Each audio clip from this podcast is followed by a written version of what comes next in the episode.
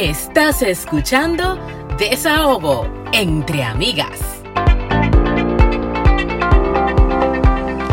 Bienvenidos a un episodio más de Desahogo entre Amigas, un espacio para conversar, cherchar, pero sobre todo para descubrir lo, lo jodidamente interesante que es ser mujer. Estás escuchando a Franchi Abreu y a... Anna Invert, muchísimas gracias por estar ahí como cada semana con nosotras. Y bueno, ¿qué les digo? Hoy estamos con una persona que yo conozco desde que estaba pequeña. Este que yo siempre, ella no lo sabe, pero siempre me la encontré súper bella. O sea, yo como con, ella no me lleva tantos años, dos o tres años, pero yo siempre como que la veía, yo decía, Dios mío, qué bella. Así tipo como tú de 11 y la otra que tiene que 14, que 15, que está creciendo, yo siempre me la he encontrado súper bella. Y entonces, bueno, me la encontré recientemente en las redes y me entero, bueno, que tiene muchísimo que contar y por qué no, eh, bueno, pues la invitamos nosotros a este podcast. Y qué regalo para este mes de las madres. Sí, sí, así es. O sea, ella es eh, la, la persona perfecta para, para celebrar. Bueno, y vamos a presentarle. Ella es abogada de profesión, empleada pública, madre de dos niños espectaculares, especiales, Mía, Sofía y Rodrigo. Es blogger, es emprendedora, es propietaria de Paper Paperbook by Claudia. Es una tienda online de confecciones y... Em, que ellas confeccionan accesorios divertidísimos para niñas usando telas de diseñadores de todo el mundo. También es copropietaria de Sea Institute, que es un espacio creativo donde imparte talleres de manualidades para enseñarle a mujeres a poder vivir del fruto de sus manos. Eso, eso yo me lo encontré. Sí, eso es maravilloso. Aparte tiene un canal de YouTube, Paperbook by Claudia, y actualmente ella está constituyendo la primera fundación de Duchenne en la República Dominicana. Y de todo eso, vamos a hablar con Claudia Espinal. Bienvenida. Gracias. Mujer, ¿cómo que tú te divides? Ay, mi niña, yo duermo muy poco. Siempre, siempre lo digo. Yo duermo muy, pero muy poco. Sí. Yo te sigo y veo que tú siempre lo pones. Que Claudia, que cómo es que te divide. Mira, yo me acuesto tarde y me levanto temprano. Yo no duermo ya. Eso, imagínate, pocas horas. Gracias por la invitación. Para mí es un placer acompañarlas y reunirnos después, aunque sea de forma virtual, después de tantos años y de tanto que jugábamos chiquita eh, y reencontrarnos de esta forma tan chula. Sí, Sí, realmente es eh, para mí, como yo dije al principio, un regalo hablar contigo porque tenemos mucho que aprender de ti y queremos conocer, aparte de todos esos proyectos que tú llevas, queremos conocer primero a la madre. Y para conocerte, eh, me gustaría eh, entrarme un poquito a precisamente la condición que tiene tu bebé que se llama distrofia muscular de Duchenne. Entonces, como eso es tan específico, me gustaría saber eh, qué es esa enfermedad y cómo tú te topaste con ella, cómo fue tu reacción. Cuéntanos todo. Bueno, llegar con Duchenne fue todo un proceso, no fue algo que me llegó de golpe, no fue algo que básicamente lo estábamos esperando. Eh, yo me, la distrofia muscular de Duchenne es una condición degenerativa genética que se hereda del lado de la madre eh, donde los músculos de quien la padece se van deteriorando de una forma progresiva y agresiva, donde se pierde la habilidad para caminar, donde el, niño pierde la habilidad para caminar entre sus 10, 12 años y tienen una corta esperanza de vida de 20 y tantos bajitos, y más en este país. Eh, yo me entero no porque yo estaba buscándolo, sino por una forma fortuita o Dios que me lo puso en el camino eh, de esas cosas que las mamás se nos meten entre ceja y ceja y le damos para allá hasta que no damos con el diagnóstico, nos llevamos todo por delante. Yo se me entró a hacerle la circuncisión al niño, ya grande, o sea, acababa de cumplir sus tres años. Eh, y en ese proceso, obviamente, le hacemos el examen preoperatorio, sangre y no sé qué. Para hacerles el cuento corto, él salió con unos valores del hígado elevados él siempre ha sido un niño eh, travieso, inventador, corre, brinca, salta, normal totalmente. Ni, ni gripe le da, para más decirte. Y nada, comenzamos a investigar por qué salieron esos valores así, de médico en médico. Bueno, yo fui como a una docena de especialistas y nadie sabía nada. nadie entendía por qué me decían ese muchacho no tiene nada, mira ese muchacho, pero tú no lo está viendo, el papá también, entonces ese muchacho está nítido, pero tú no estás viendo, yo no, mi amor, hasta que ese valor a mí no me le bajen ese muchacho, yo no voy a dejar de hacer el examen. Bueno, en búsqueda y búsqueda dimos con una gastroenteróloga que fue la que un día mi mamá, que es maestra, le dijo, pero ese muchacho nunca ha montado bicicleta.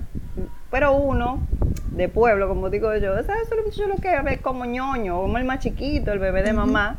Él es ñoñito, que le gusta que lo empujen. No, mi amor, él tenía ya la debilidad en las piernas. Y nada, ahí la doctora inmediatamente dijo, no, esto es un problema neurológico. Y nos refirió donde nuestro actual neurólogo, que desde que lo vio, o sea, él vio los valores y lo miró sin haberle hecho la prueba y nos dijo, no, él, así mismo, él tiene tal cosa. Y nada, nos mandó a hacer la prueba y lo confirmamos. Y bueno, fue devastador. no puedo decir lo contrario. Yo entré en shock porque también uno lo ve normal. Dice, ok, pero montar bicicleta, tener una cosa así, por favor, dime la conexión. Sí, eso es como un balde de agua fría, como que ven acá. El día que él nos dijo los posibles diagnósticos, el para mí el posible diagnóstico, porque yo no lo asimilaba, eh, fue un proceso muy fuerte uno atraviesa por una cadena de estados anímicos que van desde la deprelegación, depresión, eh, tristeza, altos, bajos, de todo, en medio de todo, de todo lo que ustedes puedan imaginar. Eh, pero inmediatamente yo en mi, proceso de investigación eh, de la condición, obviamente, porque uno y me lo, lo primero que me dio fue para comenzar a leer, investigar qué es lo que, había, dónde está la cura, dónde está la cura, dónde está el tratamiento, cuáles son las pastillas que hay que darle. la condición no tiene cura, no tiene tratamiento, no tiene nada. Entonces dije, bueno, pues aquí hay que ponerse unos guantes huyendo.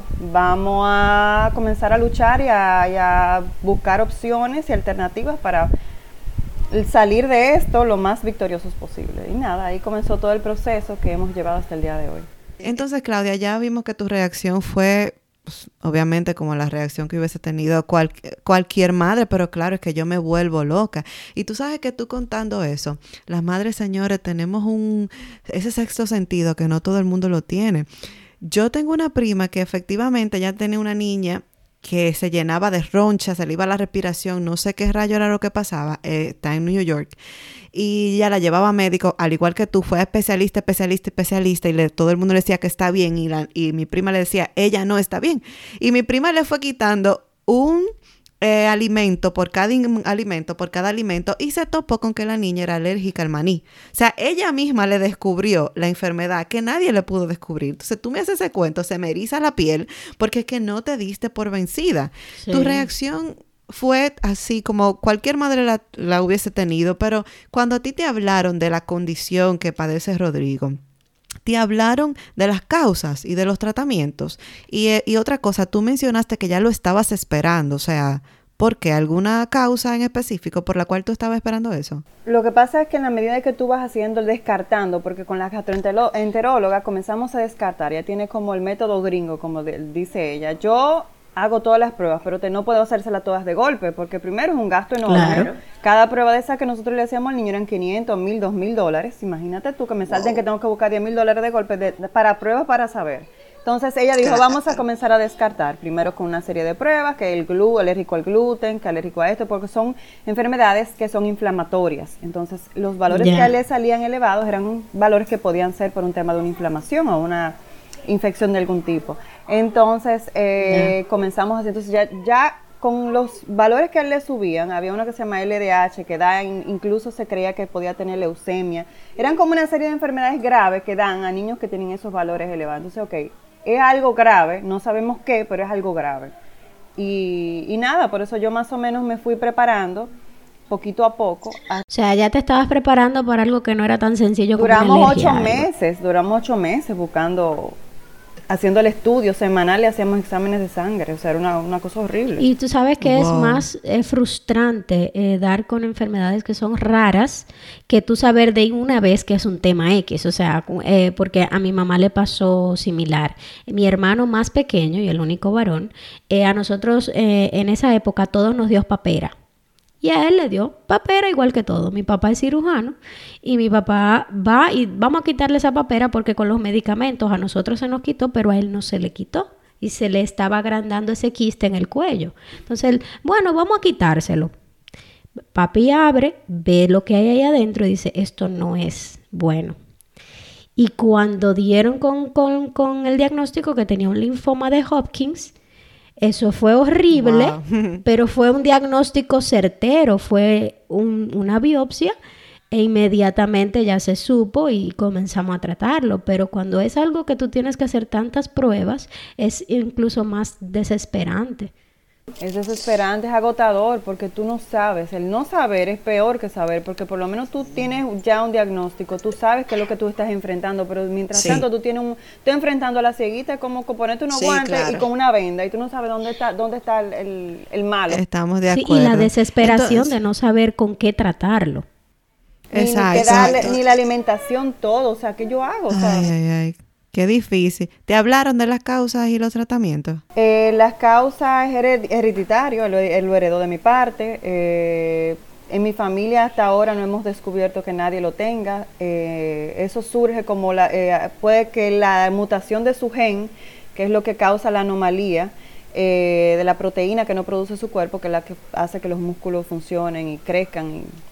puede haber sido una mutación espontánea o sea que de todos los niños del mundo que tienen eso, hay una pequeñita cantidad que no lo heredaron, sino que mutó espontáneamente su gen y él puede ser uno de esos. O sea que yo, yo tengo que hacerme la prueba. Sí, no, yo me la tengo que hacer, evidentemente, pero yo no tengo planes de tener más hijos. Y a la niña también, porque ella podría ser portadora también. Que las mujeres solamente somos portadoras y los varones desarrollan la condición. ¿Esa prueba se hace en República Dominicana? Eh, la hacen y se envía al exterior. La hacen en Estados Unidos, Mayo Clinic. Ok. Porque tú has estado tratando el niño allá. Sí, la, lo hemos estado tratando. Yo se la hice aquí porque evidentemente ir, ir a llevarlo a hacérselo me sale muchísimo más costoso que los dos mil dólares que cuesta la prueba. Entonces preferimos hacérsela aquí. Dura como unos 15 días en ir y volver la prueba. Ok. Pero eh, a pesar de todo esto, nosotros vemos que Rodrigo tiene una vida normal, totalmente completamente normal. Él se ve feliz, ese niño te ama. Eh, él sabe qué condición él tiene. Bueno, nosotros, eso es un tema un poquito turbulento porque yo me vi obligada a hablar sobre el tema en mi casa, no por, o sea, no había la necesidad de abordarlo de una forma en este momento porque él, claro totalmente normal, aquí todo el mundo es, total se juega, se inventa, se sube en los libreros, o sea, todo normal, no tiene ningún tipo de limitación eh, crónica. Pero al yo abrirme en las redes sociales eh, sobre el tema, eh, algunas madres de los colegios de mis hijos vieron la información, una de las madres lamentablemente de una amiga de, la mejor amiguita de mi hija vio la información, se lo comentó a la niña con lujo de detalles. No. Sí, a mí es un, imagino, es un tema muy turbulento que me ha dolido y me ha causado muchos problemas. Eh, entonces la niña evidentemente se lo comentó a la, a la otra, quien, a mi hija, quien vino a mi Sofía. A mi Sofía, quien llegó a mi casa totalmente devastada. Eh, al enterarse de una forma tan cruda eh, de todo lo que padece. No, y vaya usted a saber, porque quizás la madre fue sutil al decírselo a la niña, pero la niña no fue sutil a transmitírselo a mi Sofía. Son niños, tienen el factor eh, inocencia, entonces hay un factor inocencia, un factor preocupación, las dos mejores amiguitas. Mira, mía, yo no sabía, mía obviamente está en la luna, dice, pero creo Claro, porque ella no sabía. Yo uno planeaba írselo suministrando. Dosificando. Poco a poco, en la medida que se fueran presentando las dificultades. Eh, pero nada, me vi, me agarró a mí también desprevenida en medio del almuerzo, después de llegar del colegio, ya tú sabes, me tiró mi segundo balde de agua fría. Eh, y entonces ella comenzó un proceso semidepresivo eh, también, que es por eso que yo digo que tengo dos niños especiales. Eh, y se le detonó una, un déficit de atención que le afectó en el colegio. Bueno, eso ha sido, eso fue un detonante, el segundo detonante más horrible también, porque entonces se tuvo que hablar del tema antes de tiempo, yo prepararme antes de tiempo. Claro. Que independientemente también de todo, aunque no se lo hubiesen dicho y, y quizá, ¿cómo te lo explico? al final que le iba a afectar igual, porque Claudia, la madre, la mujer, está preocupada. Entonces tiene que tener ciertas condiciones con Rodrigo. O sea, entonces el mismo Rodrigo, la misma Claudia y todo eso va a afectarla a ella. Entonces es como un círculo entre ustedes que tiene que ser una situación muy difícil. No, tú eres una, una campeona. O sea, de verdad que yo hablo de eso. Cuando yo me enteré de esto, porque Claudia lo publica en sus redes, me lo envía una prima mía yo leo esto que Claudia, mira que se me hago en los ojos, yo leo que Claudia dice, ¿cómo le explico a mi hijo que quizá en unos años no va a poder caminar? O sea, yo me rajé, o sea, es que, es que no puedo. O sea, tú eres una guerrera y nosotras te admiramos muchísimo. No, gracias. Y Rodrigo también, Rodrigo también, porque ese niño, o sea, tú lo ves y nadie sabe. Hijo, pero él ha atravesado tantos retos en este proceso eh, que yo no te puedo ni explicar el nivel de valentía, que es como me dicen, ¿cómo se puede ser de tal forma? Pero es que tú no tienes opción, tú o eres valiente o eres valiente. Ese niño cuando va a sus chequeos de sangre, que como te dije teníamos que ir semanal, ya en Amadita nos conocían, ya las, yo iba siempre al mismo y eso era, ellos lo recibían ahí con todo el amor y, ay Rodrigo, yo la señora Claudia, y él elegía el brazo en el que le iban a sacar sangre. No, yo no quiero en este hoy, yo quiero en este. Y acuérdate de mi paleta, fulanita, le decía a la muchacha. Ay, ay, y, yo no quiero, y yo no quiero que sea tú, yo quiero que sea fulana que me saque sangre. Porque ah, oh, bueno. Que, que tú, me estás hablando feo. Y ella, pero mi amor, yo te estoy aquí, te, a mí no me mire. Y así llegaba él. Ok. Así porque un personaje, hasta el, el, tipo se vive su movie. Entonces. No, no, no, no. Señores, ustedes no nos pueden escuchar, pero aquí Claudia está nítida y nosotros estamos en mar de lágrimas. O sea, estamos dando gritos como dos Magdalena y ella está normal, común. O sea, es que la fortaleza es. Llega un punto, señor, en que ya, o sea, yo. ¿qué imagínate tú, yo no sé ni qué decirte. Uno tiene, le toca tirar para adelante. O sea, que como familia lo han manejado bien. Tus padres, o sea, sus abuelos. Sí, sí, sí. Aquí todo el mundo se le trata igual. Yo aquí no hay eh, privilegios. Hay ciertas cosas como que uno se las deja pasar. Eh, por el tema de la edad también. Hay cosas como que él hace sus berrinches y sus pataletas, que también son propias de la edad.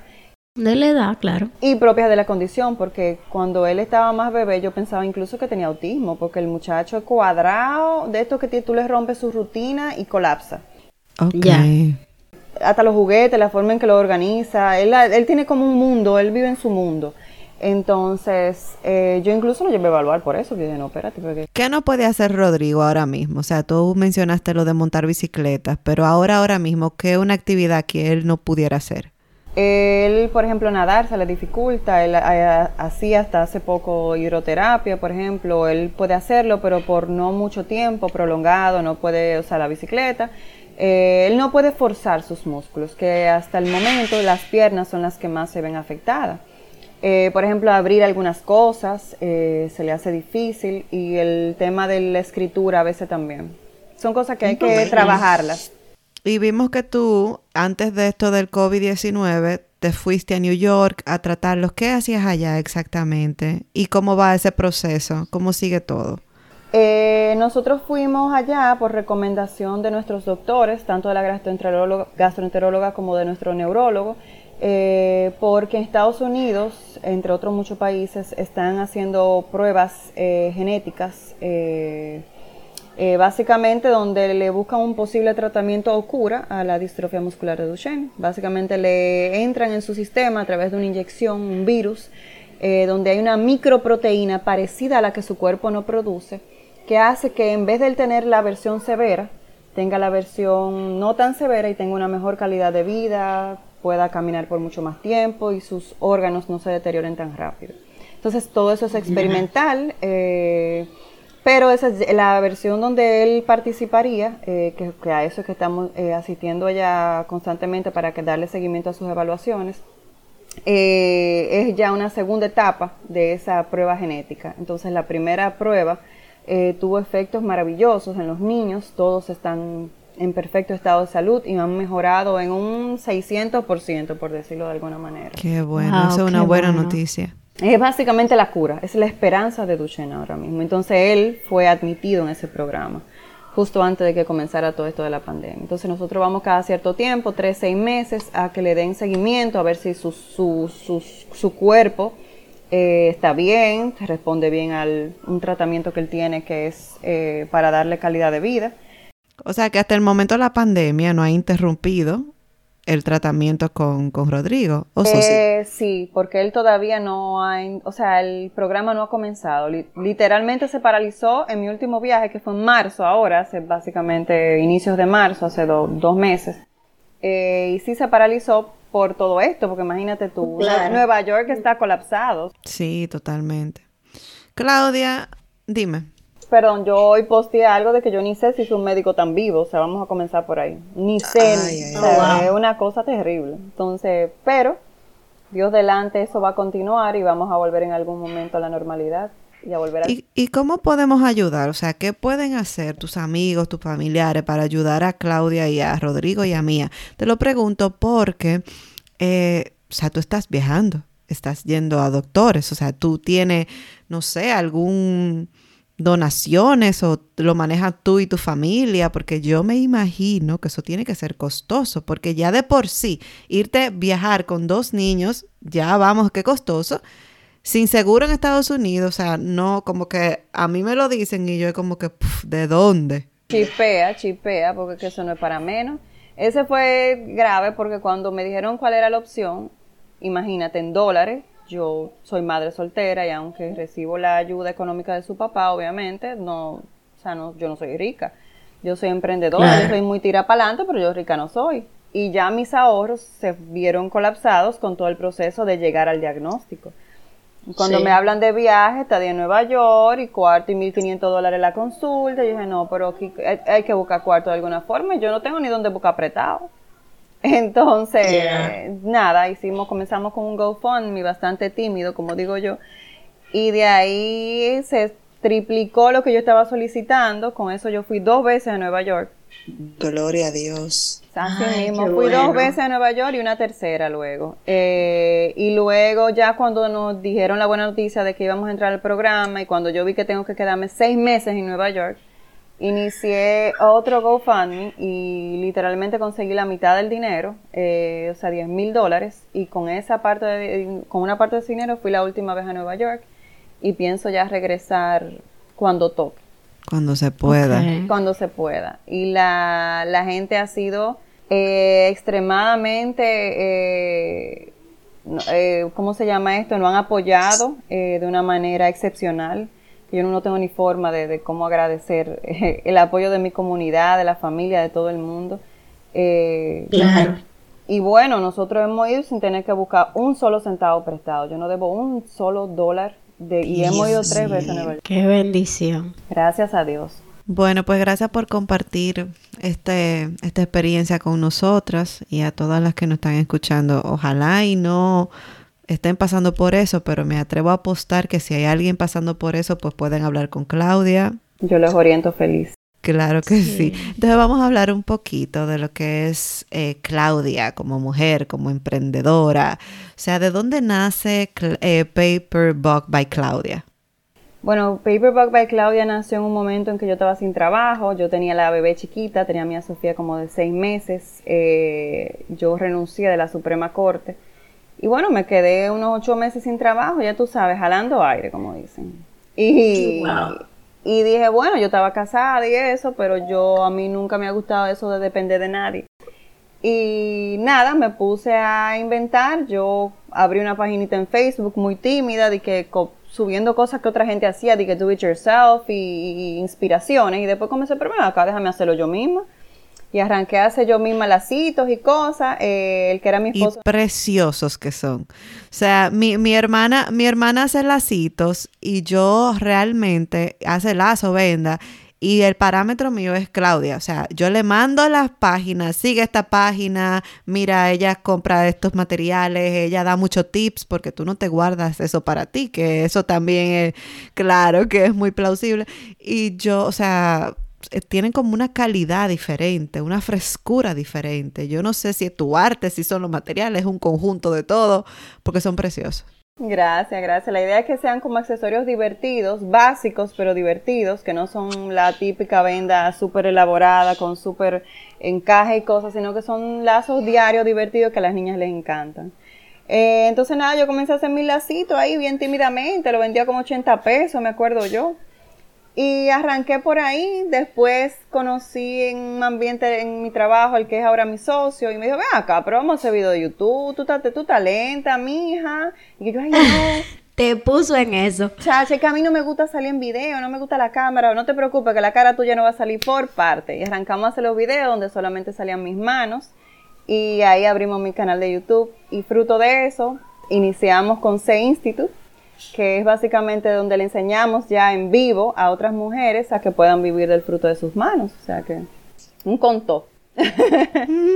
Sí, y qué chulo que esa actividad que tú hiciste, que empezó como un relajo y que ahora es un negocio, no se quedó solo en un negocio, sino que es un efecto multiplicador. Tú, tú hicieron un instituto para enseñar a mujeres a, a valerse pues, de, esa, de esa actividad, que eso es algo sumamente admirable. ojalá yo haberlo tenido cuando yo comencé, haber tenido una voz que me dijera, me guiara, me dijera lo que tenía que hacer y que mira, no, no, no, no, no te vayas por ahí, vete por aquí que mejor. Eh, y yo le hago ese trabajo, como digo yo, a las demás chicas, eh, les acorto el viaje, por decirlo de alguna forma. No, de verdad que mm, mujeres que nos escuchan, anoten que esto es un, un plomo, un plomo de mujer, o sea. Campo de nosotras dicen, hay que dejar caer para poderse bajar. Entonces, señores, hay que darle también a los otros algo para que coman. Ey, sí, se pasa que las tres somos de, de Isibao. las tres tenemos licencia para hablar con la IUTV. Exacto. Así mismo. Para el que nos escuche que no sea dominicano, eh, hablar con la I es una forma regionalizada del norte eh, que hablamos, que eh, sustituimos la S por la I. La R, la, la, la, R, la L. La L. Todo con la I, todo lo hablamos con la I. Pero bueno, entre todas las cosas, entre todos los papeles que tú tienes, eh, ¿qué tú haces para, para ti? O sea, ¿qué actividades tuya de Claudia? No solamente el centro, el negocio, las redes sociales, tu trabajo como emprendedora. ¿Qué cosas tú haces para, para relajarte, digamos? Ah, no, yo me tomo mi traguito, eso sí te lo puedo asegurar. Eso, ah, esa cervecita no, no falta, aunque sea una vez a la semana. Yo tengo un desahogo de amigas también, porque también en todo este proceso no pierda a gente, porque imagínate tú, estás loca el día entero hablando de médico, de que le ponen el tema, habla de duche, me tienes harta. Entonces, uno va claro. le van sacando los pies, porque imagínate tú, esta tipo de una gente en bebida, en busca novio, y tú hablándole de una enfermedad. No, no es así, entonces en el proceso uno, uno como que... Ella se ríe, uno se ríe con ella, porque ¿qué vamos a hacer? Entonces, no, pero eso es un proceso de aprendizaje, porque ahí entonces tú sabes quiénes son tus amigos y sabes con quién tú te puedes dar un humo, porque entonces imagínate tú, ya tú sabes que con esa gente tú te puedes dar tu traguito. Entonces, uno, yo tengo mi grupo de amigas de, de desahogo, como le digo yo también. Eh, y nada, uno socializa. Yo trato de sacar un tiempecito para mí, de vez en cuando, no siempre. Eh, como digo yo, en vez de dormir, me bebo mi cervecita ese día. Tú sabes que yo te admiro, me te encuentro que tú eres súper preciosa, pero tengo como un dolor aquí adentro. Porque yo veo que tú haces empanadas, tú subes pastelones, tú subes cheesecake, tú subes, o sea, y ese cuerpo no engorda una libra. O sea, ¿qué hace Claudia, además de comer todo lo que ella quiera, para mantenerse así tan bella? Ay, gracias, no, mira. No me diga eso, que la voy a expulsar ya. Mira, bloqueala. Ay, Dios mío. Yo le doy like a una desempanada y yo cojo la libra pónganse, pónganse a estar creyendo que yo me como todo eso. No, yo, yo manejo porciones. Yo no soy glotona de servirme, eh, comer mucho. Yo puedo, y ni siquiera pico tampoco en el día. Dije, ok, ella se pasa el día entero picando. Yo no, no, no. Yo me siento, yo hago mis tres comidas, a veces dos. Y hago el, fasting ese en la mañana, eh, donde solamente... Ayuno intermitente. Sí, hago todo solamente el, un café no porque quiera no desayunar, sino porque no me da tiempo. Entonces, al mediodía almuerzo normal, pero igual manejo mis porciones. De noche tampoco me doy mi, un mal día, uno hace su desarreglo, pero no soy de, de comer. Pero no, hace, no haces ejercicio, mane eh, toma suplemento, nada de eso. Eh, vitamina, eh, pero no soy de, de, de, hacer mucho ejercicio ni nada de eso tampoco. Soy media vaguita en ese. Tú sabes que yo creo que tú haces ejercicio con tus hijos, porque yo lo veo en las redes y rinden. No, el día entero, como digo yo, bajando, me buscando, recogiendo juguetes y cayéndole atrás y bájate de ahí. Ah, sí, yo vi que tú subiste el otro día. Yo pensé que ya a esta hora yo no iban a sacar más los juguetes. O sea, 10 veces sacan los juguetes al día. No, no, no, no. Y es como un placer de oírlo sonar en el piso cuando salen del cubo. ¡Pra! Y tú dices, no, pero en es, en es en serio. Ay, Dios mío, qué fuerte. Tú no, no, no, no. Dije, ¿cuánto darán de cárcel? Mm. Mira, ¿y, y, ¿y cómo te trata la cuarentena? ¿Qué has hecho? Y bueno, se ha fregado mucho. Eh, se ha limpiado mucho porque con todo esto obviamente uno está tratando de sobreproteger el tema de que no entre el virus a la casa, uno no sabe, uno ni sabe dónde viene el virus porque tú vas al supermercado y tú no sabes en qué producto, entonces ya tú sabes, todo súper exagerado, súper dramático. Que tú friegas la losa y la compras. Así mismo, la compras y después te tienes que fregar tú. Exacto. Entonces ha sido, ha sido muy estresante, hemos tenido altas y bajas, la verdad. Claro. O sea, que es que últimamente estamos, ay, qué cuarentena, y hay, están los lados opuestos, o sea, están las que soy súper productiva o de todo, que no sé qué, y están las que de achepa estoy re Eso no Exacto. Eso es lo que yo digo, mire mi hermana, si usted está haciendo todo lo que usted quiere, usted no tiene hijos. Yo los otros días agarré un libro y nada más eh, leí la carátula, el título así, dije, y caí, o sea, yo me morí, yo dije, no, pero dime por favor, por favor.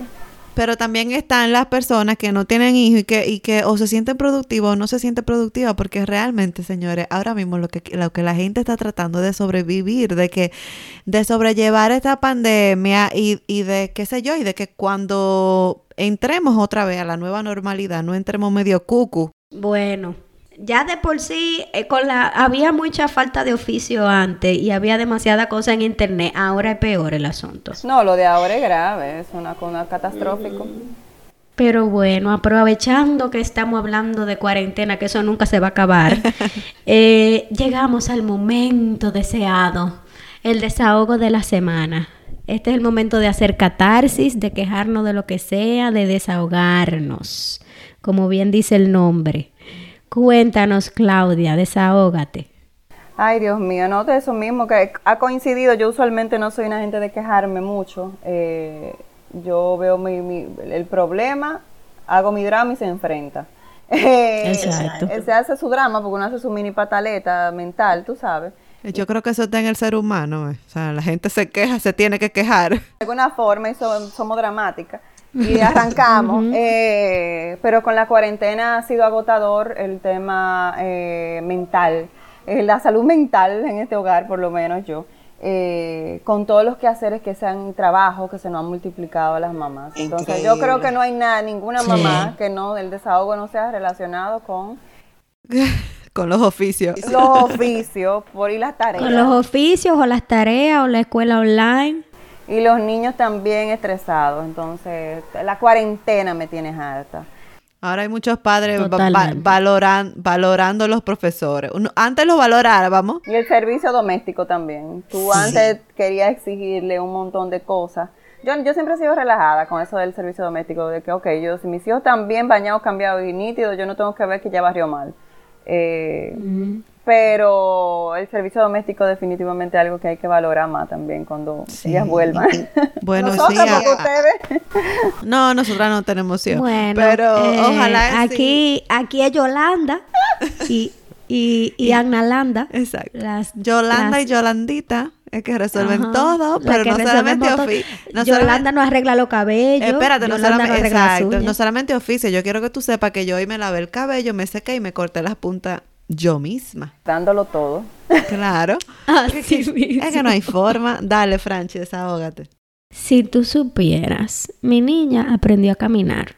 Yay. Yo creo que todos mis desahogos van a ser relacionados a Amelia. Mi niña aprendió a caminar, pero junto con aprender a caminar, aprendió a encaramarse Ah, en todo. obvio, obvio.